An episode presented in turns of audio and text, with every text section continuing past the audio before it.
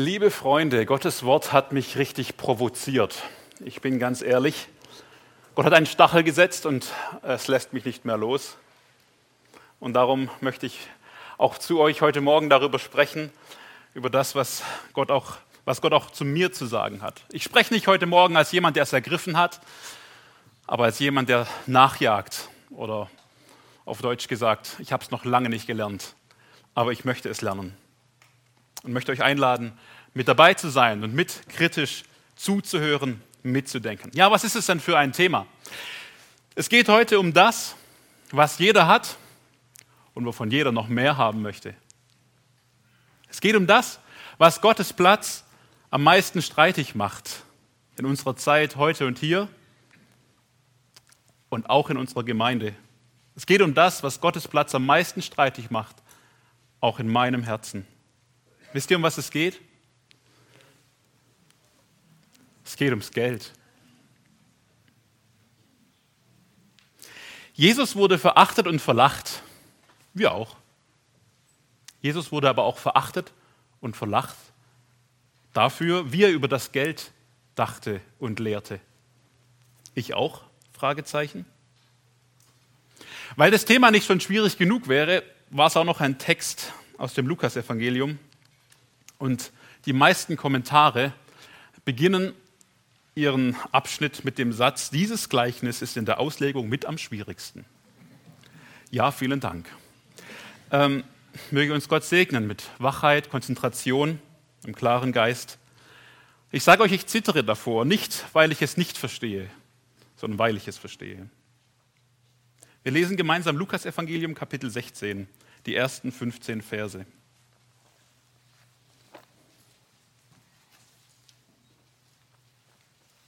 Lukas Evangelium Kapitel 16, die Verse 1 bis 15. Ich werde sie jetzt vorlesen. Lukas Evangelium Kapitel 16 ab Vers 1. Er sprach aber auch zu den Jüngern. Es war ein reicher Mann, der einen Verwalter hatte. Und dieser wurde bei ihm angeklagt, als verschwende er seine Habe. Und er rief ihn und sprach zu ihm, was ist es, das ich von dir höre? Lege die Rechnung von deiner Verwaltung ab denn du wirst nicht mehr Verwalter sein können. Der Verwalter aber sprach bei sich selbst, was soll ich tun? Dann mein Herr nimmt mir die Verwaltung ab. Graben kann ich nicht, zu betteln schäme ich mich. Ich weiß, was ich tun werde, damit sie mich, wenn ich der Verwaltung enthoben bin, in ihre Häuser aufnehmen. Und er rief jeden einzelnen der Schuldner seines Herrn herbei und sprach zu dem ersten, wie viel bist du meinem Herrn schuldig? Der aber sprach, 100 Bad Öl. Und er sprach zu ihm, nimm deinen Schuldbrief und setze dich schnell hin und schreib 50. Danach sprach er zu einem anderen, du aber, wie viel bist du schuldig? Der aber sprach, 100 Chor Weizen. Und er spricht zu ihm, nimm deinen Schuldbrief und schreibe 80. Und der Herr lobte den ungerechten Verwalter, weil er klug gehandelt hat. Denn die Söhne dieser Welt sind klüger als die Söhne des Lichts gegen ihr eigenes Geschlecht. Und ich sage euch, macht euch Freunde mit dem ungerechten Mammon, damit, wenn er zu Ende geht, man euch aufnehme in die ewigen Zelte. Wer im geringsten treu ist, ist auch in vielem treu. wer im geringsten ungerecht ist, ist auch in vielem ungerecht. Wenn ihr nun mit dem ungerechten Mammon nicht treu gewesen seid, wer wird euch das Wahrhaftige anvertrauen? Und wenn ihr mit dem Fremden nicht treu gewesen seid, wer wird euch das Eure geben? Kein Haussklave kann zwei Herren dienen. Entweder wird er den einen hassen und den anderen lieben, oder er wird dem einen anhängen und den anderen verachten. Ihr könnt nicht Gott dienen und dem Mammon. Dies alles hörten aber auch die Pharisäer, die geldliebend waren, und sie verhöhnten ihn. Und er sprach zu ihnen, ihr seid es, die sich selbst rechtfertigen vor den Menschen. Gott aber kennt eure Herzen, denn was unter den Menschen hoch ist, ist ein Gräuel vor Gott. Soweit Gottes Wort. Bevor wir in den Text abschnittsweise einsteigen, möchte ich euch meine Überschriften gleich alle verraten, was auf euch zukommt. Ich habe die Predigt überschrieben mit dem Satz, und er kommt aus den Sprüchen, Ehre den Herrn mit deinem Besitz. Und aus dem Text heraus möchte ich drei Prinzipien ableiten, drei Prinzipien Gottes, wie wir mit Geld umgehen sollen. Das erste, investiere dein Geld, damit andere zum Glauben kommen. Das wird der erste Abschnitt sein. Wie kann ich noch den Herrn ehren mit meinem Besitz? Zweitens, verwalte Gottes Geld so, dass Gott dich mit himmlischen Schätzen belohnen kann. Und drittens, und jetzt wird es provozierend, entscheide dich, Gott zu lieben und das Geld zu verachten. Eine harte Provokation, die nicht von mir kommt, sondern aus dem Wort Gottes. Wir wollen sie uns nachher in Ruhe anschauen. Es bleibt spannend bis zum Schluss. Aber was ich euch jetzt schon sagen darf, ist, es erfüllt sich schlussendlich alles mit Jesus. Wenn wir erfüllt sind mit ihm, dann können wir so leben, wie er es uns heißt. Ansonsten erdrückt uns der Anspruch, den ich aber heute auch einmal vom Text her deutlich machen möchte. Zunächst muss ich euch aber erklären, warum ich der Überzeugung bin, dass es in diesem gelesenen Abschnitt ums Geld geht. Denn es gibt auch andere Auslegungsvarianten. Zwei Hauptgründe habe ich dafür. Das erste ist, dass in diesem Text öfters das Wort Mammon angesprochen wird. Das ist höchstwahrscheinlich ein aramäisches Wort, kommt aus dem Aramäischen und bedeutet so viel wie Geld und Besitz. Man könnte es zusammenfassen unter Vermögen. Deswegen heißt die Predigt auch Ehre den Herrn mit deinem Besitz. Aber Geld ist betriebswirtschaftlich gesehen das am meisten liquide Mittel, ja, das am flüssigsten. Das heißt, das Mittel, mit dem ich, das am schnellsten verfügbar ist und am leichtesten einsetzbar. Deswegen glaube ich, kurzum, hier geht es vorrangig ums Geld weil hier Mammon steht. Und zweitens, wegen dem Vers 14, denn hier kommt ganz zum Schluss dieser Begriff von den Pharisäern. Sie haben Jesus ausgelacht. Warum? Weil sie geldliebend waren. Also hier hat es einen ganz wunden Punkt bei ihnen getroffen, die Liebe zum Geld. Es geht also in diesem Text wirklich Jesus ums Geld. Wer ist angesprochen? Angesprochen sind zunächst seine Jünger. Das haben wir gelesen im ersten Vers. Er sprach aber zu den Jüngern. Also die Predigt geht an Christen an dich, wenn du den Herrn Jesus lieb hast und erfüllt von ihm bist. Andere dürfen aber auch zuhören, auch wenn du den Herrn Jesus noch nicht lieb hast, ihm noch nicht nachfolgst. Denn auch hier haben andere zugehört.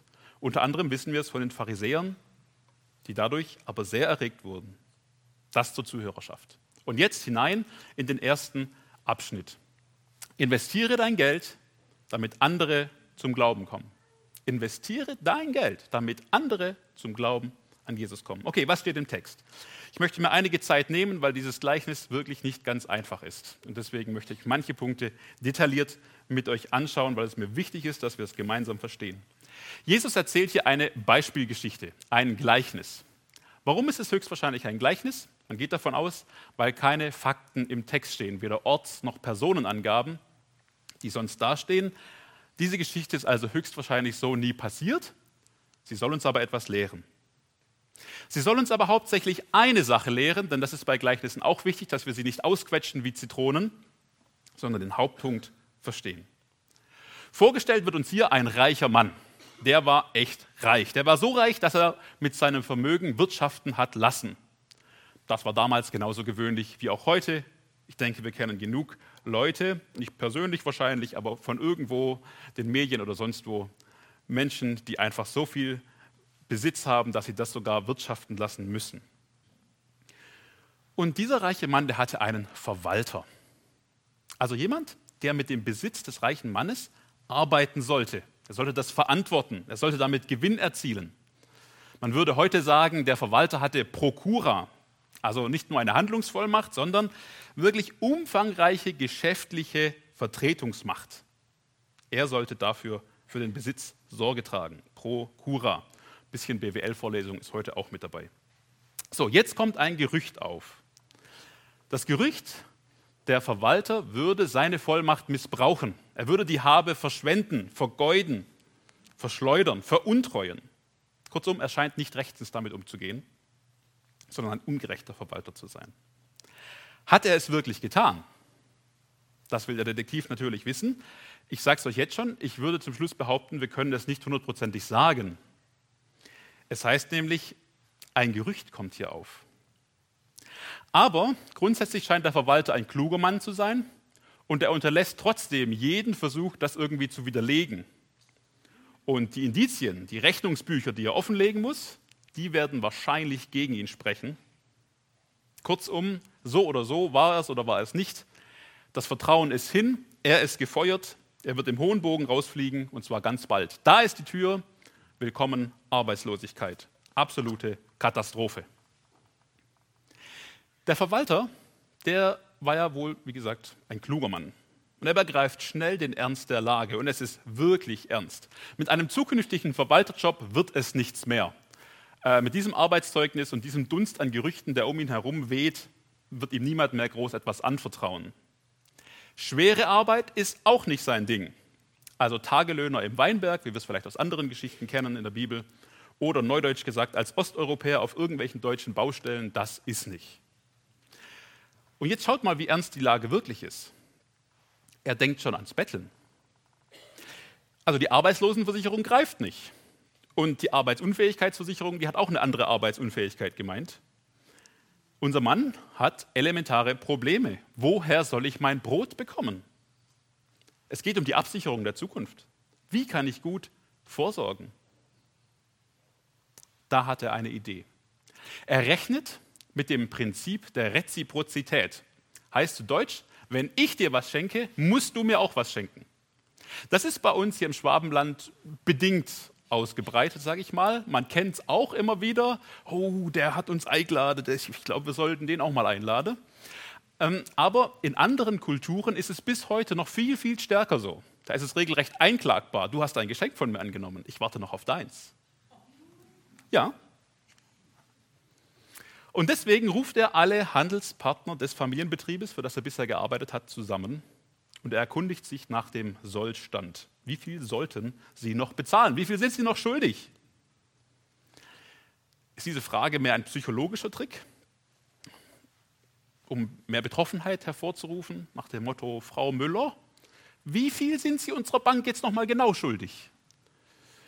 Und Frau Müller klein im Stuhl zusammensinkt. Oder waren die Bücher einfach schon verschlossen, sodass er wirklich nicht mehr auf diese Zahlen zurückgreifen konnte? Wir wissen es auch hier nicht. Auf jeden Fall greift er auf die Schuldscheine, das waren ja wirkliche Scheine mit Brief und Siegel, darauf zurück. Der Schuldner sollte sie gleich mitbringen und abändern. Wir lesen von zwei beispielhaft genannten Fällen hier. Er ruft aber alle zusammen, jeden einzelnen der Schuldner, Vers 5, seines Herrn ruft er hierher. Also hier geht es um eine große Menge Geld. Rein mengenmäßig kürzt er dem ersten 50 Prozent, dem zweiten 20 Prozent, sind aber verschiedene Waren. Könnte gut sein, dass es qualitativ der gleiche Wert war. So oder so, die Schuldner werden ihn im Gedächtnis behalten und ihm dankbar dafür bleiben. Das werden sie ihm nicht vergessen. Soweit die Situation. Jetzt Vers 8. Und der fängt an, ihr seht ihn relativ weit unten, und der Herr lobte den ungerechten Verwalter. Wer ist hier der Herr? Es gibt zwei Möglichkeiten. Theoretisch könnte es der reiche Chef selbst gewesen sein. Kurzum, das macht aber für mich nicht wirklich Sinn. Warum? Weil die Begründung für das Lob in der zweiten Vershälfte eine christliche ist, weil da lesen wir dann, denn die Söhne dieser Welt sind klüger als die Söhne des Lichts gegen ihr eigenes Geschlecht. Deswegen wird er auch gelobt. Aber das würde der Chef ja nicht tun, eine christliche Begründung hier anführen. Es scheint also wirklich so zu sein, dass es Jesus ist, der diesen Verwalter lobt. Ja, aber ist denn das nicht Betrug, was er tut? Möglich und unmöglich. Also kurzum, fest steht auf jeden Fall, nach Epheser 6, das wisst ihr, Arbeitnehmer sollten dem Arbeitgeber so dienen, als wenn sie Gott dienen würden.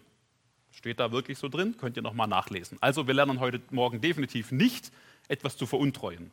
Es ist nicht positiv, ja, dass ich mich ganz klar absichere.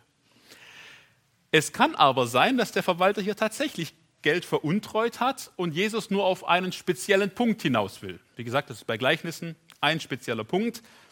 Dieser Punkt wäre hier, Freunde mit dem Geld machen, das einem eh nicht gehört und dass er dafür gelobt wird.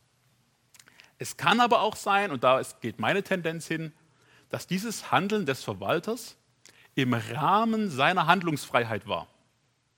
Also, dass er zum Beispiel seine Vermittlungspauschale, die Provision oder den Wucherzins, den er selber festlegen durfte, einfach runtergekürzt oder rausgenommen hat.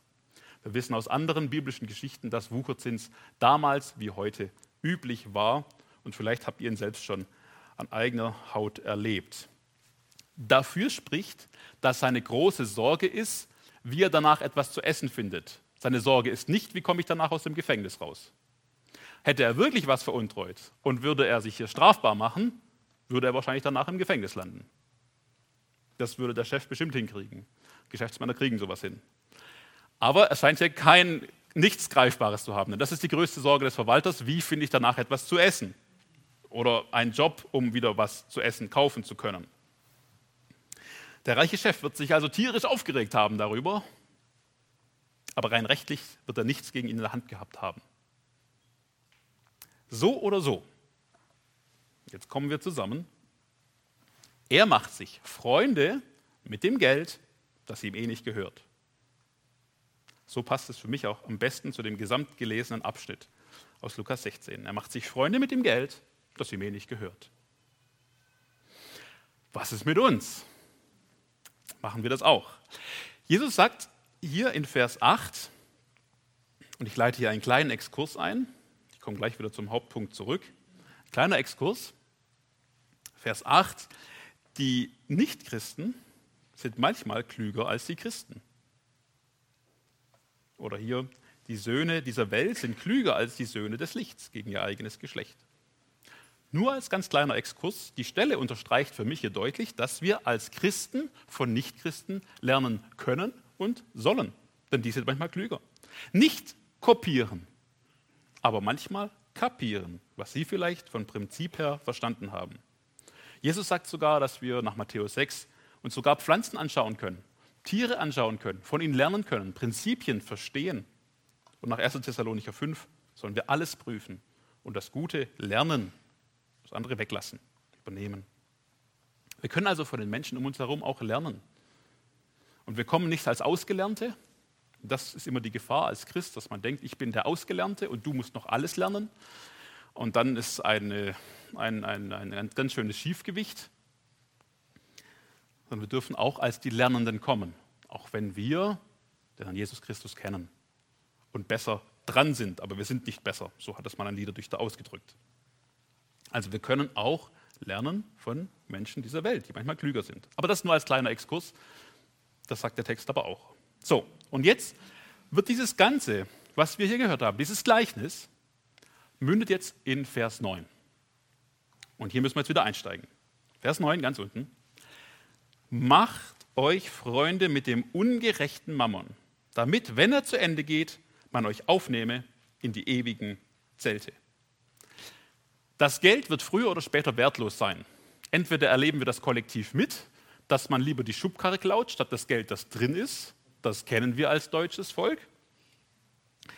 Oder es ist einfach so, wenn wir im Himmel angekommen sind, kannst du mit Bargeld eh nichts mehr anfangen. Aber Geld kann doch einen Unterschied machen im Himmel beachte die Formulierung, man uns aufnimmt in die ewigen Zelte oder in den Himmel. Ein bisschen anders übersetzt, und das hat mir hier sehr geholfen, sie uns aufnehmen oder begrüßen. Also viele übersetzen mit Mann, aber man kann genauso gut auch mit sie, die Freunde, uns aufnehmen in den Himmel. Sie entscheiden nicht darüber, aber sie begrüßen uns. Also Menschen, denen wir durch Jesus Christus den Weg zum Himmel zeigen durften, sind schon vor uns da und begrüßen uns freudig. Was für eine gigantische Vorstellung. Dafür soll man sein Geld verwenden. Investiere dein Geld, damit andere zum Glauben kommen. Macht euch Freunde mit dem ungerechten Mammon, damit, wenn er zu Ende geht, sie euch im Himmel begrüßen. So könnte man hier übersetzen, ja? Freunde mit Geld allein machen kann man nicht. Ich denke, da sind wir uns einig. Aber ohne Geld ist eine Freundschaft auch sehr merkwürdig. Wenn ein Freund zum anderen sagt, du kannst du mir vielleicht ganz kurz hier einmal aushelfen? Nö, du schuldest mir eh noch 2,43 Euro. Was ist denn das für eine Freundschaft? Geld kann viel Wertschätzung ausdrücken. Gerade in unserer heutigen Zeit, wo wir alle an unserem Geld hängen, bedeutet es viel, Geld in die Hand zu nehmen für jemand anders und vielleicht nicht eine direkte Gegenleistung zu erwarten. Heute habe ich dich zur Pizza eingeladen. Wer ist morgen dran? Nein, macht euch Freunde mit dem ungerechten Mammon. Wie kann das aussehen, habe ich mich gefragt. Wie kann das ganz praktisch aussehen? Wie kann, ich, wie kann mein Geld dazu beitragen, dass andere Menschen zum Glauben an den Herrn Jesus kommen? Wie kann es da, mein Geld dazu beitragen, dass ich Freunde bekomme und Freundschaften intensiviere, die dann zu Freunden Jesu werden? Darum geht es ja. Ich möchte euch drei Beispiele nennen, die mir eingefallen sind. Das erste, du spendest dein Geld an eine evangelistische oder missionarische Organisation. So trägt dein Geld dazu bei, dass Menschen das Evangelium hören. Also du unterstützt unsere beispielhaft Kinder- und Jugendmissionarin Daniela Fleischer in Österreich und sie kann dort dann dem Sepp und dem Max von Jesus erzählen und ihm vielleicht sogar eine Kinderbibel schenken, die du bezahlt hast. Kommen sie zum Glauben, bist du mit daran verantwortlich gewesen. Das geht mit auf dein Konto. Genial. Zweites Beispiel. Und das habe ich schon von manchen auch von euch gehört und das finde ich richtig gut. Man kann gute Literatur kaufen oder Bibeln, vielleicht sogar eine richtig teure, und sie seinem Nachbar schenken und ihm einladen zum Bibellesen. Das ist was anderes, ob ich so ein, ich kenne das selber, wenn euch jemand so einen Wegwerfflyer schenkt, den er schon 50.000 Menschen davor geschenkt hat. Ich übertreibe, aber man kennt es aus der Königstraße, ja, das ist so, das hat keinen Wert. Aber schenkt dir jemand ein hochwertiges Buch, dann steht es vielleicht noch wenigstens eine Weile im Schrank und man wird immer wieder daran erinnert. Ich sage nicht, dass man es zweifelsohne immer liest.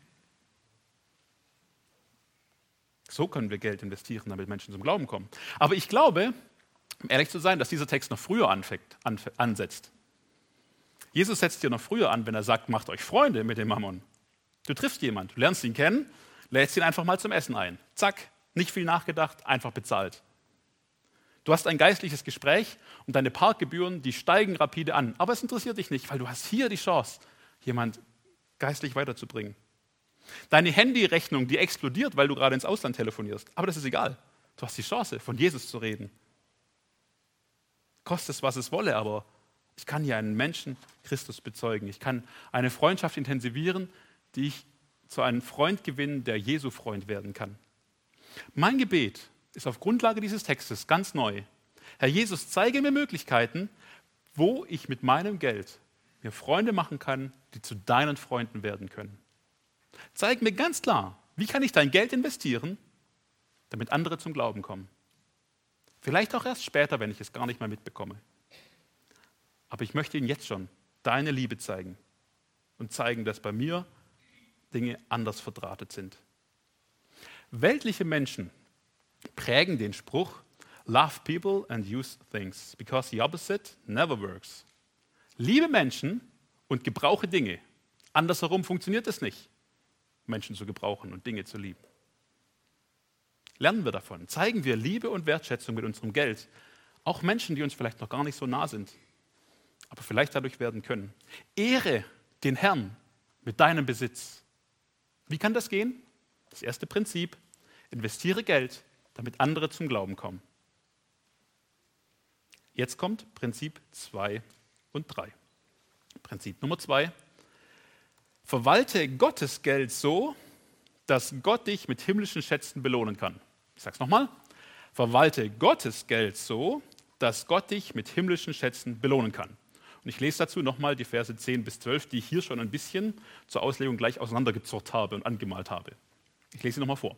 Wer im geringsten treu ist, der ist auch in vielem treu. Und wer im geringsten ungerecht ist, ist auch in vielem ungerecht.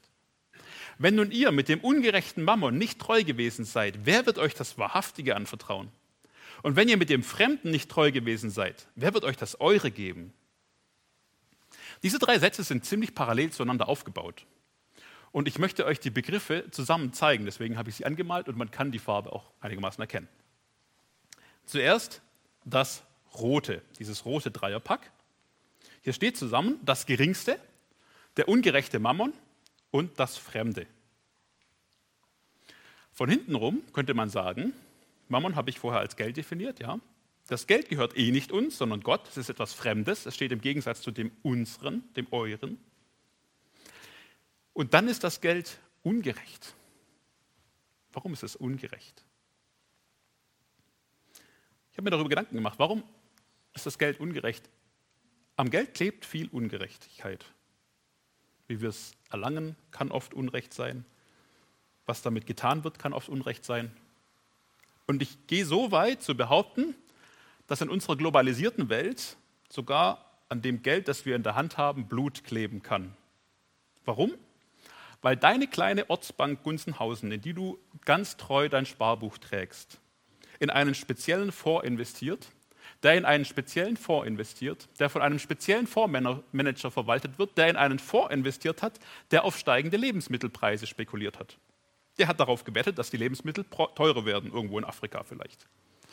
Und natürlich völlig unnachweisbar könnte durch 25 Umwege aus Versehen dieser Fonds dazu beigetragen haben, dass die Ernte in Monrovia zufällig viel schlechter ausgefallen ist, als sie eigentlich erwartet wurde. Was für ein Pech für die Leute vor Ort, dass ein bisher völlig unbekannter Schädling ganz plötzlich über ihre Felder hergefallen ist. Und was für ein Glück für die westlichen Anleger, die jetzt doch 3,2 Prozent Zinsen auf ihr Sparbuch bekommen. Habt ihr euch eigentlich schon mal gefragt, was die mit eurem Geld machen, damit die noch Zinsen kriegen?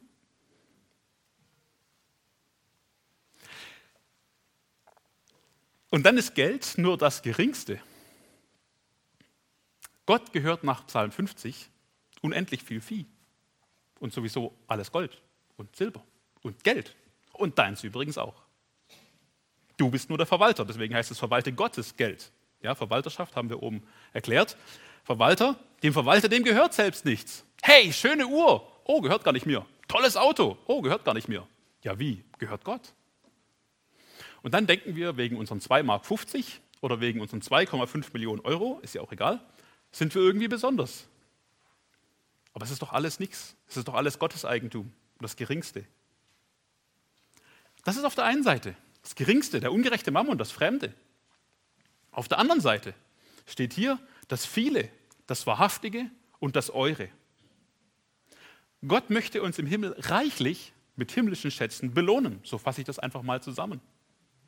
Und das ist dann echt von beeindruckendem Wert und das gehört anscheinend dann uns, im Gegensatz zu dem, was wir jetzt haben, was wir nur verwalten. Darauf kann man sich freuen, dafür lohnt es sich zu investieren. An anderer Stelle lesen wir, sammelt euch Schätze im Himmel. Oder, die Stelle möchten wir jetzt auch noch einmal lesen, sammelt euch eine gute Grundlage für die Zukunft. Das möchte ich euch zeigen in 1 Timotheus Kapitel 6. 1 Timotheus Kapitel 6 scheint nämlich extra auch für uns geschrieben worden zu sein, für uns Reiche hier, Reichen hier in Europa, als Gottes Anlageberatung. So möchte ich es mal hier überschreiben. 1 Timotheus Kapitel 6, und zwar die Verse 17 bis 19, also ganz so hinten dran, was man übrigens auch noch wissen sollte. 1 Timotheus Kapitel 6, 17 bis 19. Den Reichen in dem gegenwärtigen Zeitlauf gebiete, und ich möchte nur ganz kurz hier als Klammer sagen, dazu gehören wir alle, die wir hier leben und wohnen, egal wie unser Kontostand ist. Selbst wenn er Minus ist, sind wir noch die Reichen. Mindestens 10 Prozent der Welt, so zu der Klave gehören wir sowieso dazu, zu den 10 Prozent Reichsten. Den Reichen in dem gegenwärtigen Zeitlauf gebiete, nicht hochmütig zu sein, noch auf die Ungewissheit des Reichtums Hoffnung zu setzen, sondern auf Gott, der uns alles reichlich darreicht zum Genuss.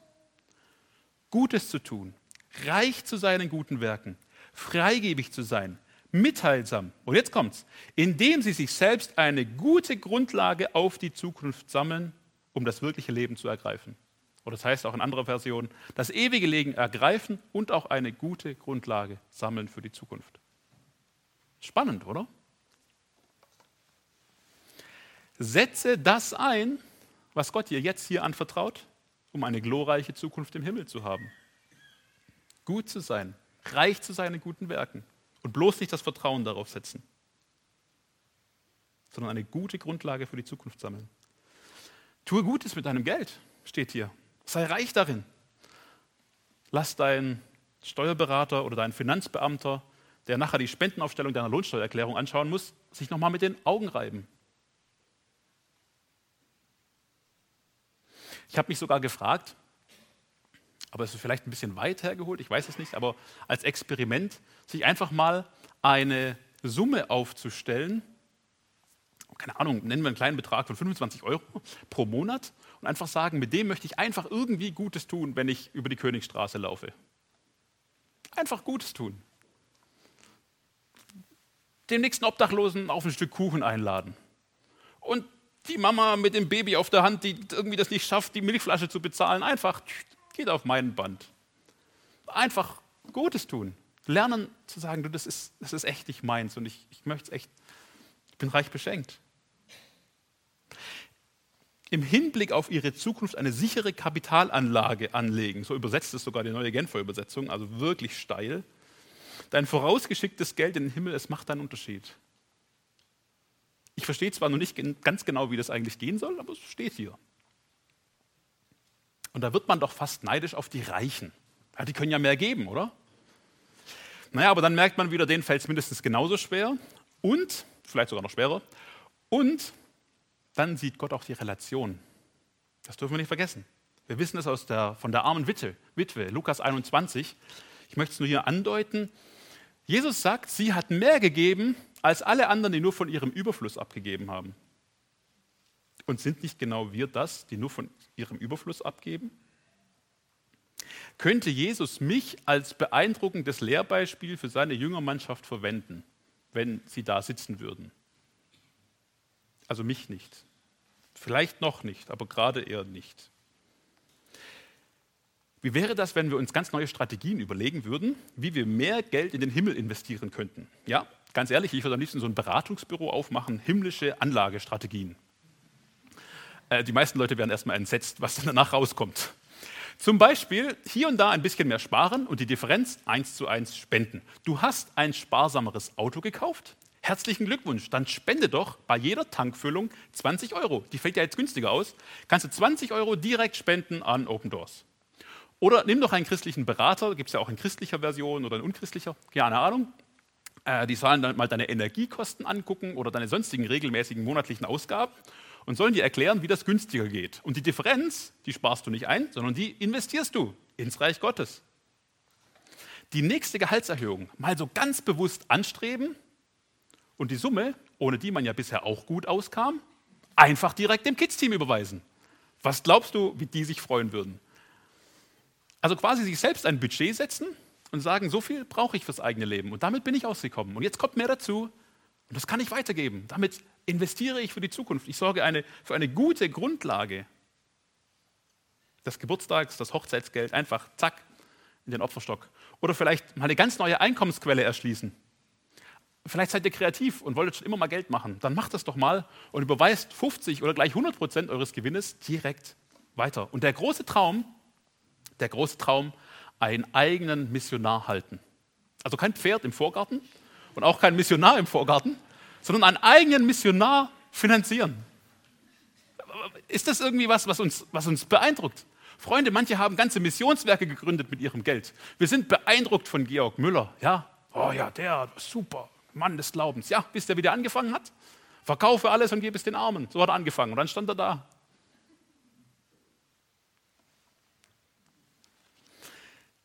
Herr Jesus, gib mir doch mehr Mittel und Möglichkeiten, um einen größeren Schatz im Himmel zu haben. Was wäre das für ein spannendes Gebet? Gib mir mehr Mittel und Möglichkeiten, um einen größeren Schatz im Himmel zu haben.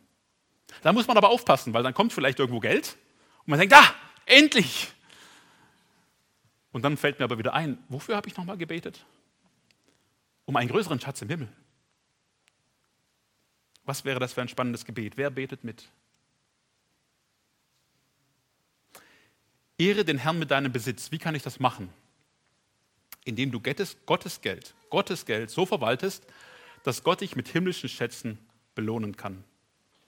So, und um dem Ganzen, also um den Vogel jetzt quasi völlig abzuschießen, kommt jetzt das dritte Prinzip. Entscheide dich, Gott zu lieben und das Geld zu verachten. Ich lese nochmal Vers 13.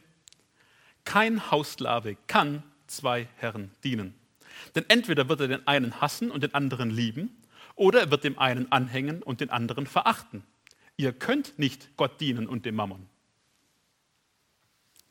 Ist das nicht ein provozierender Vers? Es geht um die Frage, wem dienst du? Oder um es mit Vers 14 zu sagen, hier nicht abgebildet, aber vorher gelesen, wen liebst du? Die Pharisäer haben das Geld geliebt, die waren geldliebend. Und du? Hier sind wieder Sätze parallel formuliert. Ja? Hier gibt es wieder Parallelpaare, die ich zusammenziehen möchte. Das erste Parallelpaar, das rote, heißt hassen und verachten. Das andere Parallelpaar heißt lieben und anhängen. Ja, das sollte eigentlich grün sein. Das Grün und Gelb merke ich mir, das sieht ein bisschen ähnlich aus. Lieben und anhängen. So, und jetzt folgt meinem Gedankengang und sagt mir, wenn er falsch ist. Liebe ich Jesus? Frage ist meistens schnell mit Ja beantwortet. Dann musst du aber auf der Gegenseite auch die nächste Frage mit Ja beantworten und die heißt, ja, ich hasse und verachte das Geld. Ich habe diese Aussage in keinem Bibelkommentar gefunden. Aber in meiner Bibel. Ich habe nicht alle Bibelkommentare durchgelesen. Da gäbe es zu viele davon. Da, ja. Aber die, wo ich überflogen habe. In meiner Bibel steht das so drin, in deiner auch. Ich weiß, die Formulierung ist sehr scharf und sehr provozierend und dann kann das Gott ja gar nicht so meinen, stimmt's? Das ist ja unsere typische Reaktion darauf. Es hat mich wirklich hart getroffen, als ich diesen Vers gelesen habe, vor einiger Zeit in meiner Bibellese. Und ich habe zu meinem Jesus gesagt, wie kann das sein? Wie geht es? Das kannst du doch nicht so meinen. Was heißt es, das Geld zu verachten? Und dann habe ich weitergelesen. Ich war in Lukas 16 ich blätter, ich, äh, nicht blätter, sondern ich lese weiter, komme zu Lukas 18. Und da sehe ich, wie Jesus zu dem reichen Jüngling sagt, verkaufe, was du hast und gib's den Armen. Verachte das Geld, liebe mich. Er tut's nicht. Aber die Jünger sagen, hey, äh, genau das haben wir getan. wir haben das Geld verachtet, wir haben alles hergegeben, wir sind dir nachgefolgt. Und was sagt Jesus? Dafür werdet ihr vielfältige Erstattung bekommen. Ich bin weitergekommen zu Lukas 19. Ich habe mich immer noch gefragt, Herr, wie kann das sein? Und ich sehe Zachäus. Der lernt Jesus lieben und gibt mit vollen Händen sein Geld hinaus. Nicht nur die Schuld bezahlen, sondern darüber hinaus. Er verachtet es. Dann kam ich in Kapitel 21. Und da sehe ich die arme Witwe. Wir haben sie vorher schon angesprochen. Die liebt Gott und verachtet ihr Geld. Dann sehen wir am Ende von Kapitel 21 Jesus. Nach einem intensivsten Lehr- und Arbeitstag im Tempel. Und wer kommt heute nach Hause nach einem intensiven Lehrtag? Das sind Lehrer, Doktoren, Professoren. Ja? Und wo schläft er? Irgendwo unterm Baum am Ölberg. Bitte, er war kein Obdachloser. Die Leute, er war anständig, er war rein, er durfte in den Tempel. Ja? Also wir würden das heute ein bisschen falsch verstehen. Aber was hatte er? Er sagt sogar, die Vögel, die haben Nester, die Füchse, die haben Höhlen. Ich habe nichts. Und dann kommt die ganz heftige Geschichte am Ende jedes Evangeliums, auch im Lukas-Evangelium. Und da sehen wir Judas. Und wir sehen in dem direkten Kontrast zu den Jüngern. Und bei den Jüngern haben wir gesehen, die Jünger, was haben sie getan? Sie haben Jesus geliebt und das Geld verachtet. Was hat Judas getan? Er hat das Geld geliebt und Jesus verachtet. Er hat ihn verkauft. Du kannst nicht Gott dienen und dem Mammon, steht da. Wen liebst du? Gott oder Geld? Das Verrückte am Geld ist ja, dass es genau die gleichen Versprechungen macht wie Gott. Wenn, euch das genau, wenn wir das mal genau analysieren, verspricht uns Geld Sicherheit, verspricht uns Geld Glück, es, verspricht uns Erfüllung, es verspricht uns wie auch immer, jede Menge Sachen. Und es stimmt ja auch zum Teil. Das kann es ja auch halten. Bedingt. Und eigentlich möchte Gott unsere Sicherheit sein, unser Glück, unsere Erfüllung. Bitte reagiert jetzt nicht leichtfertig darauf. Ich möchte das auch nicht leichtfertig predigen. Wirklich nicht. Aber was heißt das jetzt für uns? Also feststehen einige Dinge. Fest steht, dass wir nach dem Neuen Testament arbeiten sollen. Ja, wir beten um das tägliche Brot, aber das widerspricht sich überhaupt gar nicht, dass wir für das tägliche Brot auch arbeiten. Paulus sagt, wer da nicht arbeiten will und meint, er kann da fröhlich beten und ja, sonst noch ein bisschen so auf den Herrn Jesus warten, äh, das geht nicht der soll auch gar nichts essen. Der soll auch nichts zu essen kriegen. Also der soll arbeiten gehen. Und Paulus hat das selbst gemacht. Er hat Tag und Nacht geschuftet und hat sogar seine ganze eigene Mannschaft mit durchgefüttert. Und morgen im Abendmahl haben wir gelesen, das hat mich so gepackt. Er, er finanziert sogar noch die, die, Schulden von jemandem, der zum Glauben gekommen ist durch ihn, ja? beim äh, Onesimus, an den Philemon. Dann steht auch ganz klar fest, wir haben Verantwortung für unsere Familienmitglieder. Wer die Hausgenossen nicht versorgt, der ist raus. Das geht gar nicht. Also wir haben Verantwortung und die müssen wir wahrnehmen. Und ein grundsätzliches Kostenüberschlagen scheint auch für Gott normal zu sein. Diese Stelle wird dann häufig ganz schnell angeführt. Wer einen Turm bauen will, der muss auch vorher die Kosten überschlagen. Wir müssen aber schauen, was Jesus hier sagen will. Theoretisch will er eigentlich nur sagen, dass wir die Kosten der Nachfolge überschlagen sollen. Aber trotzdem ist ein gewisses vorausschauendes Denken für ihn hier ganz normal. Aber was heißt das dann für uns jetzt, heute und hier, in unserer Welt, in der wir lesen, leben? Ich vermute, dass ein Schlüssel auch wieder in dem vorher gelesenen 1. Timotheus Kapitel 6 liegt, ein bisschen früher. Ich lese sie euch vor, die Verse. Und zwar geht es um das Stichwort Genügsamkeit, Zufriedenheit. Da heißt es nämlich, die Gottseligkeit mit Genügsamkeit aber ist ein großer Gewinn. Denn wir haben nichts in die Welt hereingebracht, so werden wir auch nichts hinausbringen können. Wenn wir aber Nahrung und Kleidung haben, so wollen wir uns daran genügen lassen. Nahrung und Kleidung, was heißt denn das heute? Aus den Sprüchen lesen wir Ähnliches. Sprüche Kapitel 30 möchte ich auch vorlesen. Armut und Reichtum gibt mir nicht. Sein Gebet hier, das gefällt mir gut. Lass mich das Brot, das ich brauche, genießen, damit ich nicht satt geworden leugne und sage, wer ist denn der Herr? Und damit ich nicht arm geworden stehle und mich vergreife an dem Namen meines Gottes. Also zu viel ist definitiv nichts, weil dann brauche ich ja Gott irgendwie gar nicht mehr. Zu wenig, wenn dann kriminelle Energie entwickelt wird, ist definitiv auch nichts. So betet er hier das, was ich brauche. So würde ich auch Nahrung und Kleidung definieren. Das, was ich brauche zum täglichen Leben. Jesus lehrt uns im Vater unser für das tägliche Brot zu beten. Und wir strecken uns oft aus nach Kaviar und vielleicht das Brot fürs nächste Jahr. Aber beten eigentlich fürs tägliche Brot nur. Bitte die reinflatternde, die reinflatternde Mieterhöhung, die Ampelfarben leuchtenden Warnleuchten im Auto, oder ja, auch sogar die Finanzierung der Hochzeit meiner Kinder, sie lässt mich nicht kalt. Wirklich nicht. Aber wie kann ich ganz neu lernen, mit dem zufrieden zu sein, mit dem, was ich wirklich brauche? Wie es Jesus war, wie es Paulus war, auf die wir uns so gerne berufen. Wie können wir in unserer heutigen Zeit Gottseligkeit mit Genügsamkeit ganz neu lernen? Lasst uns das bitte doch mal ganz neu fragen im Gebet. Als Frage vor Gott. Nicht als hier fertige präsentierte Lösung. Und geben wir uns nicht so schnell mit Antworten zufrieden. Warum nicht? Weil ich glaube, dass uns der Zeitgeist hier ganz, ganz tief beeinflusst hat und wir an manchen Stellen vielleicht von Gottes Gedanken schon ganz schön weit weg sind. Warum? Ich habe das mal bei David Platt gelesen, habe nochmal nachgeblättert. In seinem Buch A Radical auf Deutsch Keine Kompromisse schreibt er, dass jede Kultur so scheinbar wie ihren blinden Fleck hat vor 150 Jahren in Amerika, saß die christliche Großfamilie zusammen bei Erntedank, Thanksgiving oder wie auch immer, haben in der Kirche gerade noch Gott gedankt für das große tolle Essen und den Braten ließen sie hereintragen von ihrem persönlich gekauften Haussklaven. Und wir fragen uns, wie kann das sein, dass man Menschen wie Dinge behandelt hat als Christen, die Bibel lesen und in die Gemeinde gegangen sind? War das eine Art blinder Fleck? Blinder Fleck kennt ihr, ja, das ist im Auge eine Stelle. Könnt ihr so einen Test machen, könnt ihr mal googeln, blinder Fleck. Und dann kannst du da deine Daumen so hinhalten und auf einmal merkst du, huh, ein Daumen ist weg. Den sehe ich nicht mehr, weil also eine Stelle im Auge ist blind.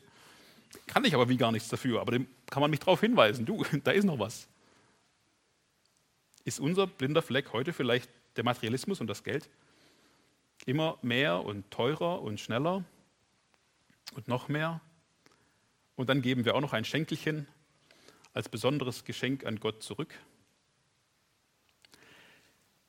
Wie kann das, oh, ja, oder was denken dann Leute in 150 Jahren von uns? Ja, wenn in 150 Jahren, also dieses Haus wird es wahrscheinlich nicht überleben, aber ähm, ich hoffe und bete, dass wenn der Herr nicht wiedergekommen, immer noch Gemeinde Jesu äh, kräftig floriert und gepredigt wird, das Wort Gottes, und sie fragen sich, Mensch, wie, wie, was haben die denn damals gelebt? Mit dem Geld und so. Pfui. Ich hoffe, sie sind spätestens dann klüger geworden. Wie kommen wir dahin?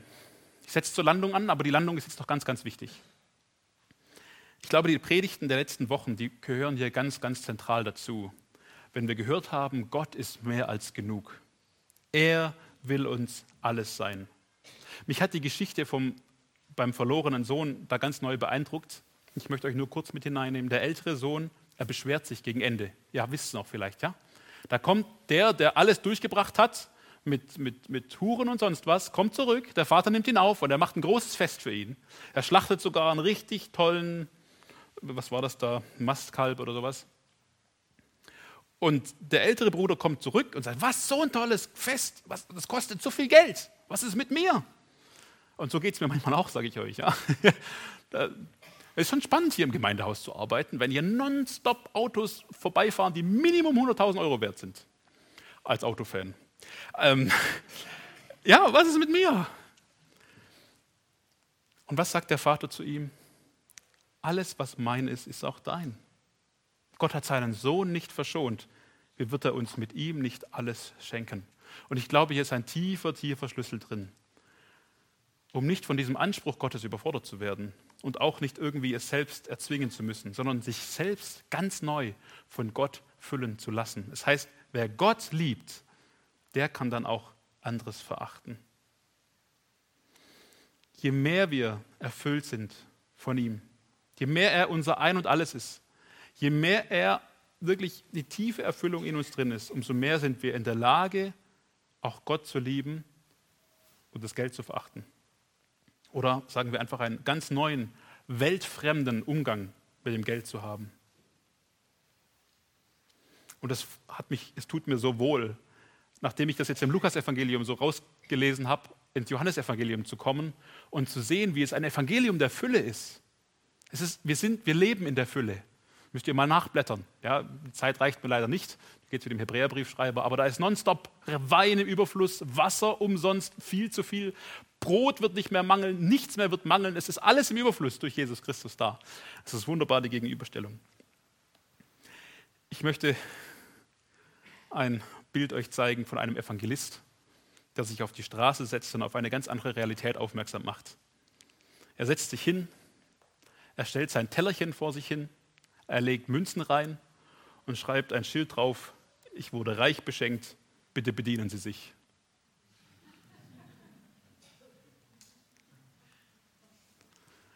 Ist das nicht ein weltfremder, ganz um, anderer Umgang mit Geld? Der, es muss nicht so sein, aber vom Prinzip her, ja, reich beschenkt, ich kann weiterschenken. Ein ganz anderer, weltfremder Umgang mit Geld, der Gott ehrt und andere Menschen auf Gott aufmerksam macht? Liebe Freunde, ich bin ganz ehrlich zu euch. Ich bin beeindruckt von der Gemeinde in Thessalonich. Die Gemeinde Thessalonich, die war weithin bekannt für ihre evangelistischen und missionarischen Aktivitäten. Und wir fragen uns heute, wie geht das ohne Internet?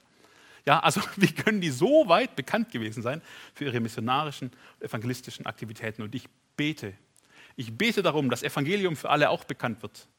Und zwar auch für ihre evangelistischen und missionarischen Aktivitäten und für ihren Eifer. Dass man sagt, oh, gehört der zu Evangelium für alle? Ah, die, die kenne ich. Ich bete zweitens darum, dass wir da bekannt dafür werden, dass wir ganz nah am Herrn bleiben und an seinem Wort und dass er uns alles ist. Dass wir tief erfüllt sind von ihm, dass seine Gegenwart unser Glück ist. Und ich bete auch drittens nach diesem Text dafür, dass wir für unsere Freigebigkeit bekannt werden. Dass man sagt, oh ja, Evangelium für alle, hier, guck mal die Spendenliste durch. Ich glaube, Platz Nummer 1 bis 3 oder 1 bis 10, ich glaube, die gehören alle zu der Gemeinde.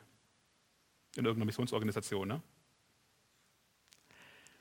Ich bete darum, es ist noch für mich ein Traum. Es ist, es ist noch für mich etwas, wo, wo wir hinwachsen können. Ich sage lang nicht, dass ich da als gutes Vorbild vorangehen würde. Es ist mein tiefer Wunsch. Aber ich habe euch gesagt, nicht als jemand, der es ergriffen hat, sondern als jemand, der nachjagt. Und so ging es heute um Gottes Finanzberatung, um seine Anlagestrategie. Ehre den Herrn mit deinem Besitz. Prinzipien, die Gott uns deutlich gemacht hat durch sein Wort, drei Stück. Investiere dein Geld, damit andere zum Glauben kommen. Verwalte Gottes Geld so, dass Gott dich mit himmlischen Schätzen belohnen kann. Und entscheide dich, Gott zu lieben und das Geld zu verachten. Möge Gott unser Ein und Alles sein, sodass wir alles für ihn geben können. Amen. Wir haben jetzt eine Zeit der Stille. Bitte nicht laut beten. Wir dürfen beginnen, Gott zu antworten ihm vielleicht auch Fragen zu stellen. Die stille Zeit ist hier, ist nicht alles. Das ist nur der Startschuss für die nächsten Tage. Wir haben eine Zeit der Stille, bitte nicht laut beten.